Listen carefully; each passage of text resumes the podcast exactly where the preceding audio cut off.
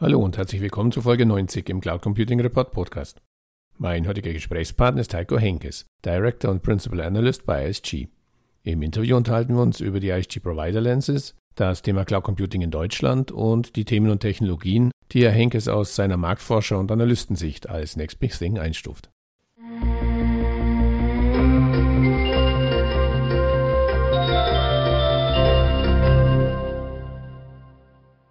Hallo Herr Henkes, herzlich willkommen zum Interview für den Cloud Computing Report Podcast. Zum Einstieg bitte ich Sie, sich kurz in zwei, drei Sätzen vorzustellen. Sehr gern. Ich freue mich dabei zu sein. Ähm, Heiko Henkes mein Name, bin Director und Principal Analyst bei der ISG einem äh, global führenden Sourcing Advisor und Marktforschungsunternehmen und bin da im Program Management von den ISG Provider Lens Studien auf der einen Seite und da zuständig für den äh, Content. Das heißt, ich schlage Themen vor und reviewe ähm, Content und bin auf der anderen Seite auch als Coach und Mentor für die globalen Analysten und auch regionalen Analysten, da kommen wir später noch zu, zuständig und ähm, verantworte auch noch die ein oder andere Studie hierzulande, besser gesagt primär in der Dachregion dann wiederum. Sie sprachen schon an, eines Ihrer bekanntesten Studienprojekte sind die sogenannten Provider Lenses, Vergleichsstudien für Service Provider zu den unterschiedlichsten Technologiethemen. Können Sie kurz erläutern, welches Ziel Sie mit diesen Studien verfolgen, wie so ein Provider Lens Studienprojekt genau abläuft und welchen Mehrwert der Anwender davon hat?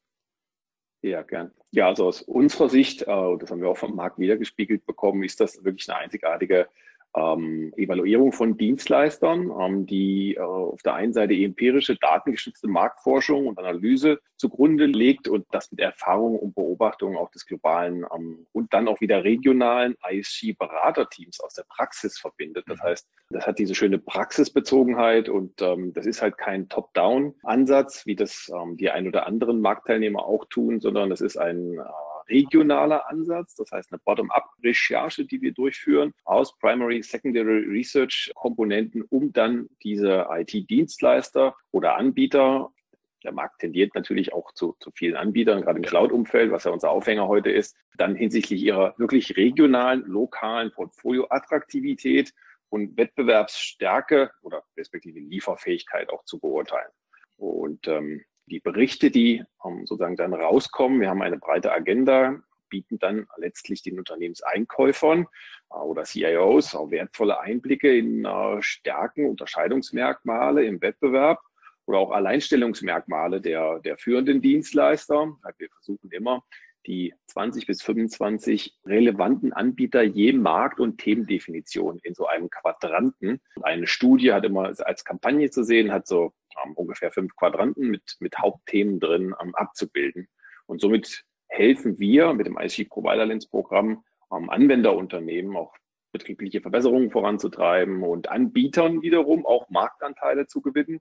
Wir unterstützen die IT-Provider somit auch in ihrem Go-to-Market, indem wir dann unsere mehr oder weniger von Praktikern geführte Erfahrung auch mit firmeneigenen Daten, Tools kombinieren, um dann aussagefähige Inhalte und letztlich umsetzbare Ratschläge auch zu erstellen. Und somit finden Unternehmen bei uns dann eine Fülle detaillierter Informationen und, und Marktanalysen, die ihnen bei der Auswahl der geeigneten Lieferanten helfen, während dann ISG-Berater die Berichte zur Validierung ihrer eigenen Marktkenntnis auf der einen Seite nutzen und auf der anderen Seite natürlich auch zur Abgabe von Empfehlungen an die Unternehmenskunden, weil die ISG ist ja vom Grund auf ein, ein Sourcing-Advisor auch. Und mhm. da findet das das Hauptgeschäft auch statt. Das heißt, die Hauptmusik bei der ISG, wie man so schön sagt, ähm, spielt auf der Endkundenseite. Okay. Ähm, sind hier auch in Deutschland äh, bei nahezu allen ähm, DAX-Kunden mit drin und ähm, der Endkunde und User kann dann somit leichter den richtigen Partner wählen, gemäß der sag mal, IT- oder Digitalisierungsvorhaben. Sie hatten noch nach dem Ablauf auch letztlich gefragt.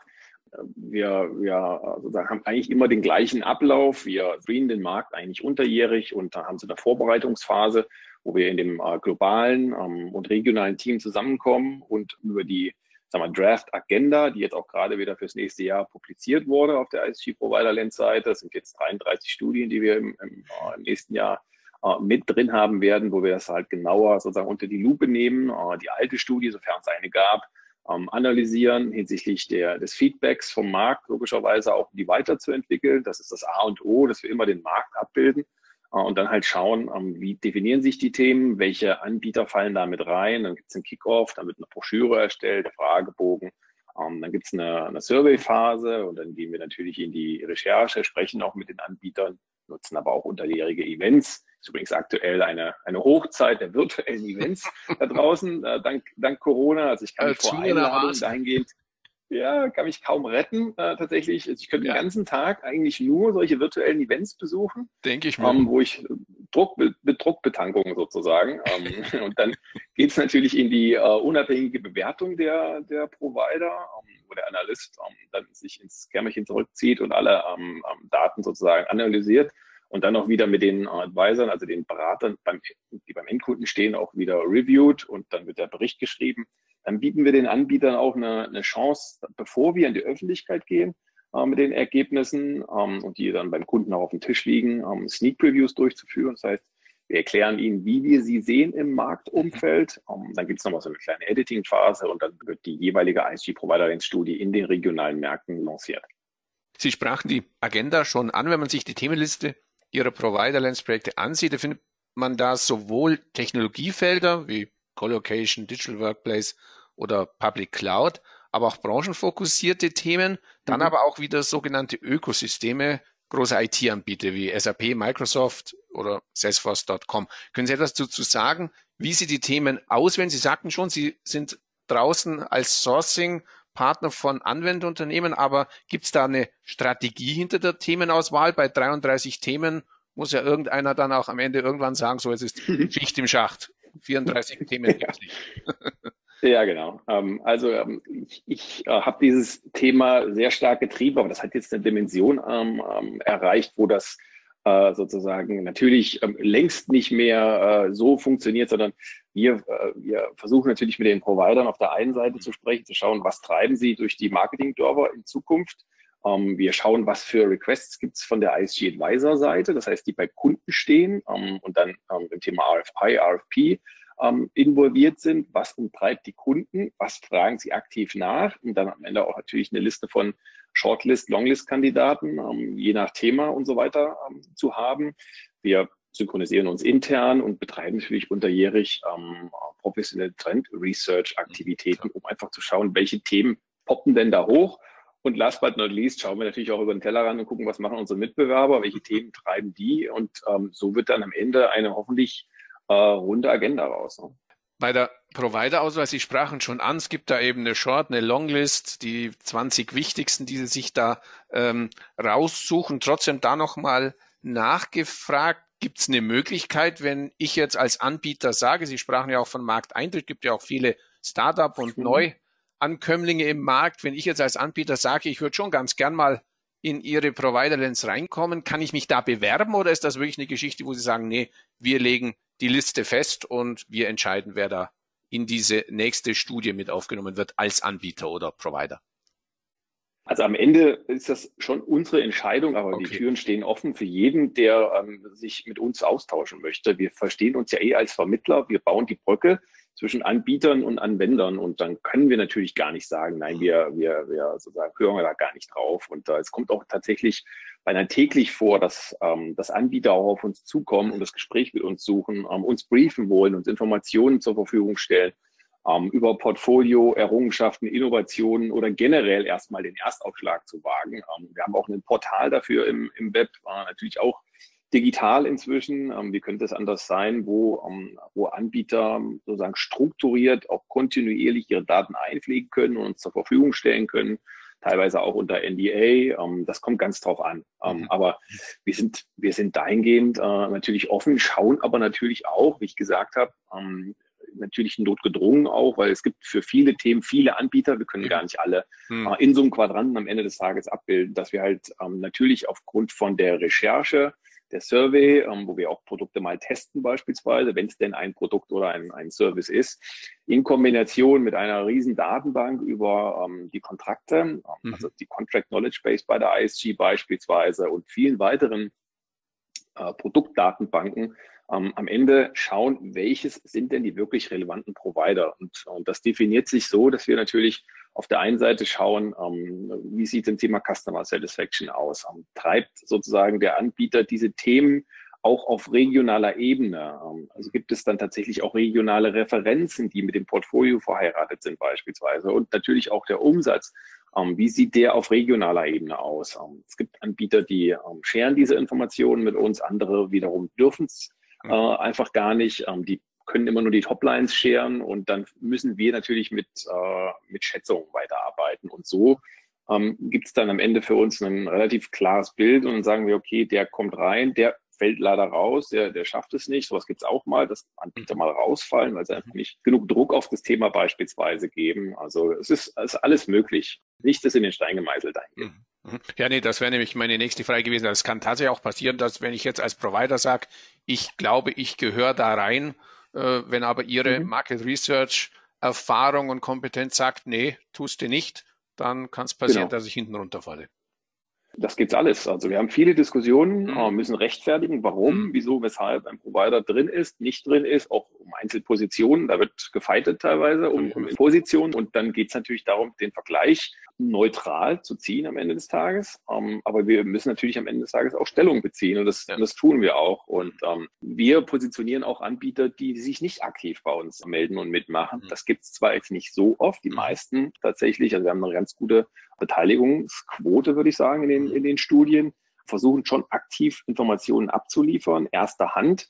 Das ist in der Regel auch immer eigentlich zielführend. Und umso sag mal, qualitativ hochwertiger wird das Profil auch in unserer Datenbank, was wir über den Anbieter scheren und, und besser gesagt vorhalten. Aber na klar, also es, es, es bedarf Diskussion, Rechtfertigung und ähm, am Ende des Tages entscheidet aber die ISG, weil wir halt glauben, dass wir also diesen unabhängigen 360 Grad Marktblick eigentlich haben und dementsprechend auch diese Entscheidung fällen können.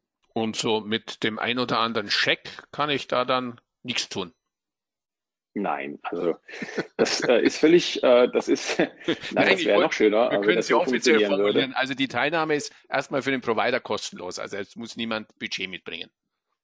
Genau, das wollte ich jetzt gerade sagen. Ja, also ähm, der, den, den sozusagen den Geschäftsvorfall oder oder ja. wie wir das betrachten, warum wir die äh, Studien durchführen, habe ich ja eingangs erklärt. Mhm. Klar können natürlich die IT-Dienstleister oder Provider, Vendoren wenn Ihnen die Position gefällt, auch entsprechende Rechte an den Studien, besser gesagt an einem, einem Badge zum Beispiel auch erwerben und dann damit Ihr Go-to-Market optimieren, aber okay. das wie eine Art Prüfsiegel auch funktioniert. Ja. Wir müssen uns natürlich auch finanzieren, also für die Erstellung jetzt erstmal der Studien. Mhm. Davon abgesehen, dass sie natürlich im Nachgang für eine ISG äh, als Sourcing Advisor auch einen hohen Stellenwert haben, aber die, die Initialerstellung lassen wir uns auch gerne gegenfinanzieren durch die Provider.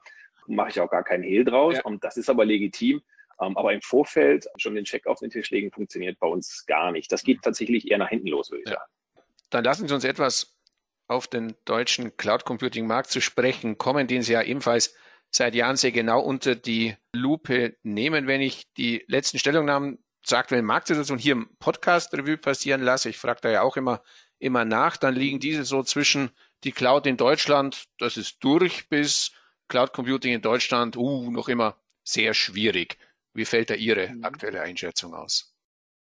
Ja, das Thema ist nach wie vor äh, mehr als en vogue, würde ich sagen. Mhm. Ähm, das, ist, äh, das ist ein absoluter Dauerbrenner. Ähm, mhm. Und auch in der äh, nächsten Trendprognose findet sich dieses Thema als Fundament in vielen Einzeltrends und als Enabler-Technologie letztlich und Philosophie auch immer noch wieder. Ähm, das erfindet sich permanent neu, das Thema. Also wir sehen ein überdurchschnittliches Wachstum weiterhin auch in Deutschland und der Dachregion generell, weil wir auch so ein bisschen Aufholbedarf immer noch haben. Okay. Wir sehen, äh, dass auch die Managed Services im Jahresvergleich zulegen um 10 Prozent hier. Ähm, ich würde mal sagen, dass sogar Cloud Native Managed Services ähm, noch noch, noch stärker im Kurs stehen. Mhm. Allerdings haben wir da auch ein Fachkräfteproblem. Ähm, mhm. Nicht nur die Anwenderunternehmen straucheln da so ein bisschen mhm. hinsichtlich der Komplexität. Wir genauso tun, dass die äh, IT-Dienstleister. Ähm, das Outsourcing wächst auch nochmal ähm, um, um 36 Prozent. Infrastructure as a Service geht mit einem Plus von, von 16 Prozent daher und auch der SaaS-Markt am Ende des Tages. Ich meine, das kommt alles auch durch den verstärkten Einsatz digitaler Technologien. Die Corona-Pandemie, äh, Covid-19, hat generell die Nachfrage nach Cloud-Diensten auch nochmal, ähm, auch bei weniger technisch versierten Organisationen notgedrungen erhöht, damit die eben letztlich auch ihr Geschäft aufrechterhalten äh, konnten, die Rechenleistung erhöhen konnten, Mitarbeiter in Homeoffice-Arbeitsplätzen mit anbinden konnten, etc. Und ähm, die Hyperscaler, aber natürlich auch viele weitere, haben dann auch ihre Fähigkeit zum schnellen Upscaling und zur ja. hohen Flexibilität bewiesen, was dann am Ende auch die Akzeptanz von Cloud-Technologien nochmal erhöht hat. Und auch die, die Nachfrage nach Software as a Service, ähm, das ist eigentlich das Spannendste daran, weil am Ende natürlich ohne äh, sag mal, technische Kompetenz auch konsumiert, genutzt werden kann und das näher am Geschäft dran ist, steigt nochmal stark an und äh, hilft natürlich auch gerade an entfernten Standorten Services zur Verfügung zu stellen, damit einfach produktiv gearbeitet werden kann. Und die Kunden bewegen sich da auch zunehmend in Richtung Optimierung, Kostensenkung über vertikale Bereiche hinweg, zum Beispiel Analytics im Einzelhandel oder Beschleunigung digitaler Lösungen im Finanzsektor, wo der Kunde sag mal, in seiner Hand heute verschiedenste Geschäfte einfach abwickeln kann. Und das führt dazu, dass vertikal ausgerichtete Kunden auch, auch immer mehr von, von äh, SaaS-Anbietern verlangen und auch erwarten können, mhm. ähm, um dann eben auch diesen wechselnden Geschäftsanforderungen entsprechen zu können. Ne? Mhm. Und ähm, wir glauben, dass ähm, Deutschland da auch immer besser aufgestellt ist. Und mhm. wenn ich jetzt mal einen Bezug zu den Anbietern auch äh, nehmen darf, die ich auch täglich unter die Lupe nehmen darf, ähm, wir sehen einen tollen Wandel von, von klassischen Systemhäusern beispielsweise, die sich immer mehr in Solution-Integratorrollen sozusagen und Cloud-Experten auch gewandelt haben. Da ist so eine Cancom zu nennen beispielsweise, äh, eine Bechtle oder eine Data Group, um nur jetzt nur so zwei, drei dieser, dieser Riege sozusagen zu nennen. Da gibt es ganz viele weitere. Ich möchte jetzt auch gar keinem auf den Fuß treten. Also die mhm. Landschaft ist breit mhm. und, äh, und alle verdienen ihre, ähm, ihre Position. Es gibt die Cloud Natives, ähm, die auch hierzulande äh, entweder sozusagen born in the Cloud sind oder, oder hierzulande Fuß fassen. Born in the Cloud ähm, und, und hierzulande gegründet wäre dann so eine Alice Bob beispielsweise mhm, aus genau. der ehemaligen Unbelievable Machine heraus mhm. oder Kubermatic die äh, von den Commits, ähm, ich glaube, zwei Plätze hinter einer Red Hat liegen beispielsweise. Da sieht man auch mal, wie so ein vergleichsweise kleines Unternehmen ja. mit einem neuen Ansatz, und das ist das, was wir da am Markt sehen, einen neuen Typ von Provider, äh, ich sag mal, mit die IP entwickelt haben und software-driven sind, wie man so schön sagt, mhm. hochgradig skalieren können oder, oder auch eine All-Cloud haben glaube, israelischer Provider, der auch hierzulande einen guten Job macht oder eine Nordcloud mhm. oder aus der Reply-Gruppe, die Storm, Cluster und Go ja. äh, Brands, die da ausgekoppelt wurden. Das zeigt, wie stark man sich auf das Thema Cloud und in dem Fall dann auch noch Public Cloud ähm, fokussiert oder so eine Tech Racer, so ein, so ein Gründungsmitglied von der AWS Deutschland mehr oder ja, weniger. Genau. Äh, die kann man fast so sagen, eigentlich als, äh, als, als Schulungspartner eingestiegen, ja. äh, stark gewachsen und ähm, ja, also ein klasse Partner an der, an der Seite vieler, vieler Kunden. Aber auch die, die großen Platzhirsche, so ein Accenture, IBM etc., ähm, die ähm, Milliarden investiert haben in das Thema Cloud. Ähm, IBM mit dem Kauf von Red Hat beispielsweise. Ähm, zuvor Software gekauft, Accenture jetzt gerade drei Milliarden äh, Announcement ähm, rausgehaut sozusagen, die wirklich hier lokal auch ähm, ganz tolle große Teams vorhalten ja, oder europäische Schwergewichte, ähm, die auch international nennenswertes Geschäft haben, Capgemini, Atos, T-Systems etc., die sich so toll weiterentwickelt haben, ähm, teilweise aus der Sicht von den Cloud Natives oder, oder, oder Born in the Cloud ja. Companies etwas spät gezündet, aber dann doch ja. sehr, sehr stark drauf fokussiert inzwischen. Und die investieren halt, als gäbe es keinen Morgen mehr tatsächlich, muss man mhm. sagen. Und ähm, man sieht es auch, dass, dass das ja, ich meine, das machen die natürlich nur, weil die Kunden, auch die lokalen Kunden jetzt hier natürlich alle, ich sag mal, sich dazu committed haben, auch wirklich in die Cloud zu gehen oder die Public Cloud. Ne? Man sieht es man sieht's im Fall von Google, um, an Allianz, Deutsche Bank zum Beispiel oder der Deutschen Bahn bei AWS ja, oder genau. Volkswagen mit Microsoft Azure. Also das sind riesengroße sogenannte Lighthouse-Projekte, die dann auch dahinter sogenannten Big Bets folgen, wie mhm. zum Beispiel SAP und Public Cloud oder ähm, dem Trend Mainframes, diese Monolithen aufzulösen ja. und in kleine Microservices runterzubrechen. Endlich mal. Ähm, um, ja, genau, endlich mal, um äh, mehr oder weniger auch aus der Falle rauszukommen, aus den alten, teuren, großen ähm, Outsourcing-Verträgen, ähm, wo dann auch Experten vorgehalten werden müssen, die es bald gar nicht mehr geben wird.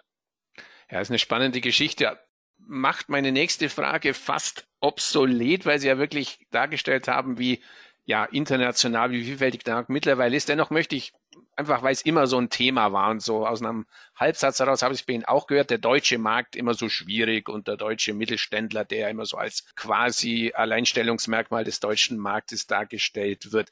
ISG, Sie sagten, Sie sind international tätig. Gibt es noch mhm. Unterschiede zwischen dem deutschen Cloud Computing Markt und Märkten in Skandinavien in Übersee?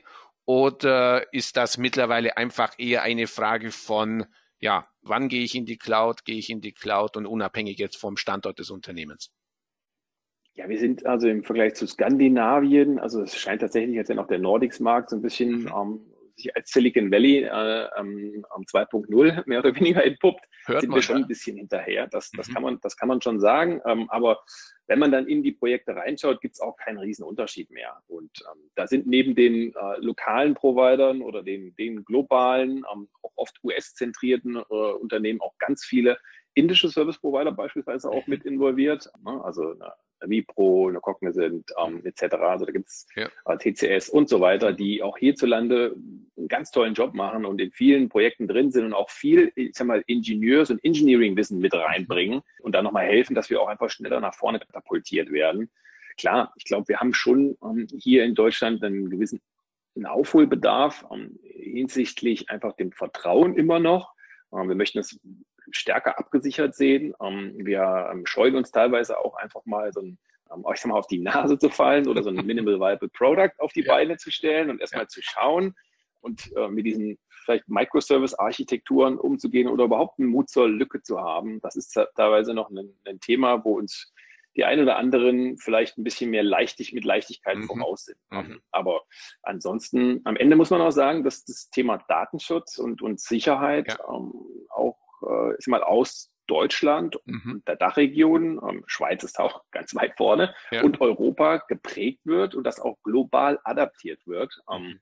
manchmal können dann auch vielleicht die Letzten die Ersten sein, ähm, weil manchmal auch Sicherheit dazu führt, dass halt einfach gewisse Geheimnisse nicht so schnell rauskommen. Ähm, das sind alles Themen, die man, die man sich anschauen muss und ähm, da helfen dann auch, ich sag mal, ähm, Themen wie, wie Gaia X beispielsweise mhm. gegebenenfalls in Zukunft, um einfach mehr Datensouveränität auch zu gewährleisten. Das ist schon ein wichtiger Aspekt. Wir sind ja in der Reise der Digitalisierung und Cloud ist das Fundament davon erst ganz am Anfang. Mhm. Ja, das ist eine spannende Überleitung zum Thema eben Gründe für die Cloud. Und da fällt mir eben halt als jemand, der natürlich jetzt nicht wie Sie marktforscherisch tätig ist, sondern einfach so den Markt mehr oder weniger beobachtet schon auf, dass es auf der einen Seite immer diese klassischen Argumente für die Cloud gibt, Flexibilität, Fokussierung aufs Kerngeschäft, Digitalisierung, Sie sprachen es an, ohne Cloud keine Digitalisierung. Jetzt haben wir natürlich die Situation, auch die sprachen Sie bereits an, Corona-Pandemie. Alle sprechen von einem mhm. zusätzlichen Digitalisierungsschub, auch einem zusätzlichen Schub in die Wolke. Merkt man diesen oder merken Sie, wenn Sie draußen auch bei den Anwendern sind, bei Ihren Sourcing-Kunden, merken Sie diesen Schub bereits? Oder ja, ist immer noch eher also, so diese Panik jetzt einfach, weil alles ja anders ist, als es noch vor hm, dreiviertel Jahr war? Also wir merken den Schub, ähm, der halt, der halt nach äh, in, in, auf verschiedene Arten und Weisen. Also generell, wir, wir wissen, dass 2020 hat die Wirtschaft äh, vor besondere Herausforderungen gestellt und ähm, das wird sich auch in den IT-Trends fürs nächste Jahr niederschlagen. Ähm, bevor ich jetzt gleich noch darauf eingehe, hm.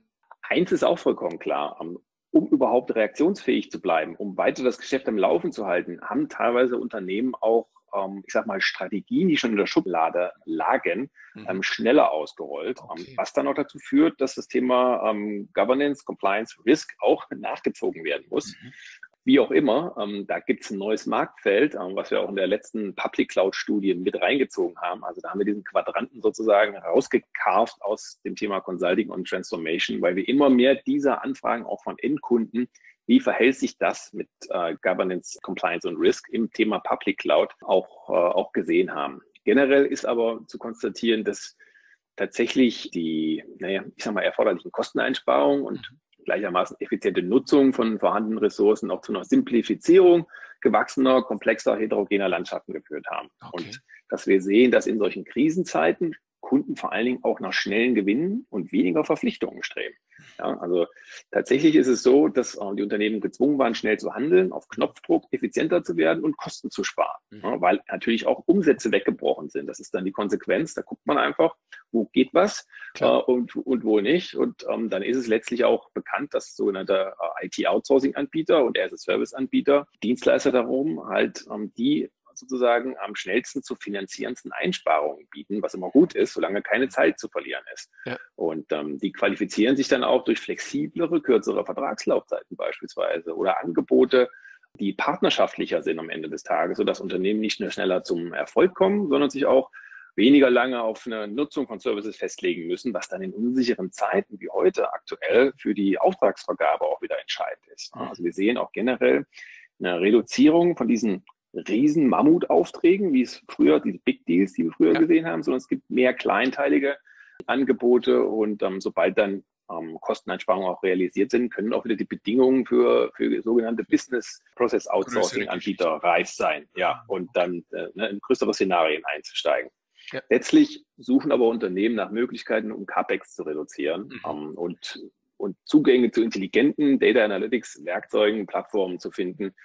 Und das Ziel ist natürlich das Feintuning von Datenmodellen und dann am Ende auch die bessere Monetarisierung von auch Bestandsdaten da gebe ich zu, das hatte ich eben so gar nicht gesehen. Ich las halt auch in den äh, entsprechenden Publikationen, jetzt wird erstmal kräftig auf die Budget-Stop-Taste gedrückt und, und Projekte, die mhm. bereits schon angedacht waren, werden jetzt erstmal eingefroren oder reduziert. Sie sagen auf der anderen Seite werden aber dann auch andere Sachen, die einfach schneller umsetzbar sind, die schneller auch die Kostensituation verbessern werden, aus der Schublade rausgenommen. Also quasi ein, ein ja. Umschichten eher statt jetzt eine komplette, ich meine, das was galt sicher im Zeitraster zwischen März und Mai, wo man erstmal so das Gefühl hatte, die ganze Welt, und es gilt ja nicht nur für Deutschland, ist so in der Schockstarre. Aber so mittlerweile, also würden Sie sagen, ja. es ist eher so der Versuch, äh, optimiert an die Sache heranzugehen, als jetzt unbedingt zu sagen, jetzt mache ich erstmal gar nichts. Ja, also die Notwendigkeit, Workloads, wie man so schön neudeutsch ja. sagt, in die Public Cloud zu verlagen, ist dringlicher denn je geworden, mhm. ähm, Homeoffice-Mitarbeiter anzubinden. Ja. Und äh, Profiteure waren natürlich Hyperscaler, vollkommen klar. Ähm, und letztlich auch, ähm, ich sag mal, die CIOs, ähm, wenn sie es denn geschafft haben, sich auch eher als, als Enabler äh, ja. und nicht Schwarzmaler sozusagen mhm. ähm, darzustellen und sich ähm, dann häufiger auch neben Vorstand positionieren konnten. IT ist sozusagen ähm, der Produktionsfaktor ähm, geworden und Unternehmen, die das realisiert haben und halt auch sagen, wir gehen mal über ein IT-Budget von drei Prozent hinaus mhm. ähm, und experimentieren da mal ein bisschen, die werden auf jeden Fall einen großen Nutzen davon tragen. Da hätte ich noch mal eine Frage, die sich darin eigentlich anschließt, der CIO. Ich kann mich erinnern an die Frühphasen des Cloud Computing, des Software as a Service, als ganz klar war, weiß ich auch von Gesprächen, die ich mit Anbietern der ersten Stunde hatte, sprich nie mit dem IT-Leiter oder dem CIO, weil der wirft sich vor sein Rechenzentrum oder seinen Serverraum. Der wird nie für die Cloud aufgeschlossen sein und aufgeschlossen werden. Ich nehme Ihren Ausführungen, da gibt es eben auch mittlerweile diejenigen, die es begriffen haben und sich als mhm. Enabler sehen und die anderen, die es halt nie begreifen, oder? Ja, also es wird sicherlich ähm, auch noch genug Grund geben, Daten lokal vorzuhalten. Ja, ähm, okay. Ähm, wir sehen Trends, wir sehen Trends am Markt, die das, die das rechtfertigen. Ähm, also von daher, und wenn man jetzt gerade, ähm, manchmal dauert es ja auch länger, sowas konzipiert hat und auf den Weg gebracht hat und das Rechenzentrum ausgebaut hat, dann wird man sicherlich das auch irgendwie ausnutzen wollen und, und müssen. Mhm. Wir sehen allerdings auch mehr Anbieter, die halt auch einfach auf Basis technologischer Reife sagen, wir haben hier ein super großes, tolles Rechenzentrum, wir möchten mehr draus machen und mhm. auch die Services ähm, anderen sag mal, externen Kunden zur Verfügung stellen. Auch okay. das funktioniert heutzutage. Mhm. Ähm, das ist alles, alles möglich. Ähm, über Plattformen gibt es auch die Möglichkeiten, den Longtail entsprechend zu bedienen, wie man ja. so schön sagt. Mhm. Geht alles. Ja. Mhm. mhm. Also quasi der, der eigentlich Endanwender, der dann sogar in gewisser Art und Weise zum Provider wird. Genau, mhm. genau. Und das nicht nur für die internen also Kunden macht, weil heute bei den großen Unternehmen sowieso gang und gäbe, dass ja die IT-Abteilung quasi der interne Provider ist, aber sogar sagt, ich gehe sogar und stelle mich am Markt vor und guck mal, wer da äh, außer unseren internen Kunden auch nur für so einen Service äh, Interesse hätte. Das, genau, das ist, das ist alles möglich und auch da haben die Public Cloud Provider wieder mit ihren Plattformen, mhm. Marktplätzen und letztlich Ökosystemen ähm, den Weg dafür bereitet. Mhm. Sehr interessant, sehr interessant. Ja, äh, es gäbe wahrscheinlich noch äh, Stundenthemen, die wir diskutieren würden. Dennoch äh, gucke hier auf die Uhr und merke, wir sind schon fast am Ende unserer Zeit. Deswegen trotzdem lassen Sie uns abschließend noch den obligatorischen Blick in die Kristallkugel werfen. Traue ich mir bei Ihnen als Marktforscher natürlich kaum. Aber auf der anderen Seite sage ich mir, Sie sind es ja gewohnt, in die Zukunft zu blicken und Prognosen abzugeben. Deswegen natürlich die Frage, wir haben viel über die Cloud gesprochen, auch über die Cloud als Basistechnologie. Aber was kommt denn nach der Cloud? Was würden Sie sagen, ist technologisch gesehen das Next Big Thing, Schlagworte, KI, Big Data, äh, gibt ja genug. Mhm. Ja, ähm, also erstmal glaube ich, dass ähm, die Cloud weiter ausdifferenziert ähm, werden wird. Mhm. Ähm, da gibt es verschiedene Zeichen für äh, und, und Subtrends wie das Thema Edge Computing beispielsweise, ähm, was da zu nennen wäre, ähm, wodurch Daten näher an den User kommen. wir glauben aber, dass als Next Big Thing natürlich das Thema AI äh, weiter ein Dauerbrenner. Dauerbrenner sein wird, dass sich auch äh, äh, überall und letztlich nirgendwo, weil es überall mit reinfließt, ähm, ähm sich niederschlägt. Am Ende des Tages ist es aber erstmal die Automatisierung, äh, das, das Thema RPA, ähm, was, ein, was ein großes Ding ist, weil darüber auch wieder Kosten gedrückt werden können. Das steht, das thront immer über allem. Das wirklich große neue Ding ähm, aus unserer Sicht ist aber das Thema Augmented Reality, beziehungsweise Mixed Reality oder Aha. manche sagen auch Spatial Computing dazu. Ja. Ähm, das sind, das sind Möglichkeiten, ähm, die man auch im industriellen Kontext einsetzen kann, die zunehmend auch, äh, auch eingesetzt werden. Preise fallen, äh, benötigte Hardware wird, wird hand, handlicher. Ähm, selbst ähm, Kontaktlinsen sind in Planung, befinden sich aber noch am Anfang. Ähm, und so kommt auch das Thema Edge Computing, ähm, was ja nah an dem Thema Cloud Computing ist, ähm, als Enabler-Technologie wieder, wieder ähm, zum Vorschein, weil es die Daten halt äh, da auch analysiert, wo sie anfallen, entstehen und dann auch wieder gebraucht werden. Ähm, man denkt da zum Beispiel an Unternehmen, die in stark regulierten Branchen ähm, unterwegs sind oder Workloads, die Reaktionszeiten von unter einer Millisekunde, also in Echtzeit mhm. ähm, sozusagen ähm, vonstatten gehen müssen. Und davon profitieren dann latenzsensitive ähm, Services wie die autonome Navigation, das Fahren, die Fernüberwachung, Gesichtserkennung etc. Also da gibt's gibt ganz, ganz viele Anwendungspotenziale, ähm, Fahrerassistenz, äh, Gesichtserkennung, äh, Fabrikautomatisierung, die mir da, die mir da einfallen. Also letztlich ähm, lernen Computer somit auch das Sehen. Ähm, und ähm, dann werden Gebäude, Räume, Orte mit Hilfe von Machine Learning Algorithmen, Tiefensensoren gescreent.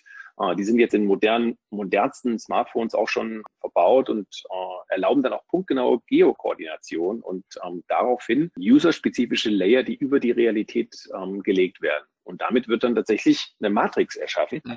die unsere Welt nicht nur digital abbildet und nachbildet, sondern halt je nach Service bzw. User ähm, und im anderen Layer ähm, die Interaktion äh, mit dieser sag mal, synthetischen Realität auch äh, gewährleistet. Äußerst spannend. Ja, ich sehe schon. Also Themen wird es auch in Zukunft weitergeben, die wir vielleicht gemeinsam, aber auch jeder für sich um das Thema Cloud Computing spinnen und weiterverfolgen können. Ich fand es sehr, sehr spannend. Herzlichen Dank für die Ausführungen, weiter viel Erfolg und vielen Dank fürs Gespräch. Ganz herzlichen Dank. Bis bald.